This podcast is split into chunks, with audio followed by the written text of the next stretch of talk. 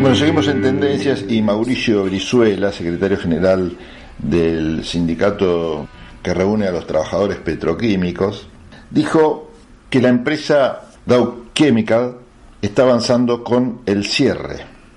Dijo que la compañía Dow no presentó los informes requeridos en el marco de distintas audiencias que se están realizando en el Ministerio de Trabajo de la provincia. Desde el gremio de los trabajadores petroquímicos afirmaron que el anuncio de cierre de la planta de Puerto General San Martín para mayo del año que viene eran espejitos de colores y sospecha que ahora en octubre podría dejar de funcionar ya alguna de sus áreas de producción. En tanto, Brizuela, sobre la conciliación, explicó que incumplieron con la conciliación obligatoria porque debían presentar informes financieros y no lo hicieron, y dejaron claro que no lo harán.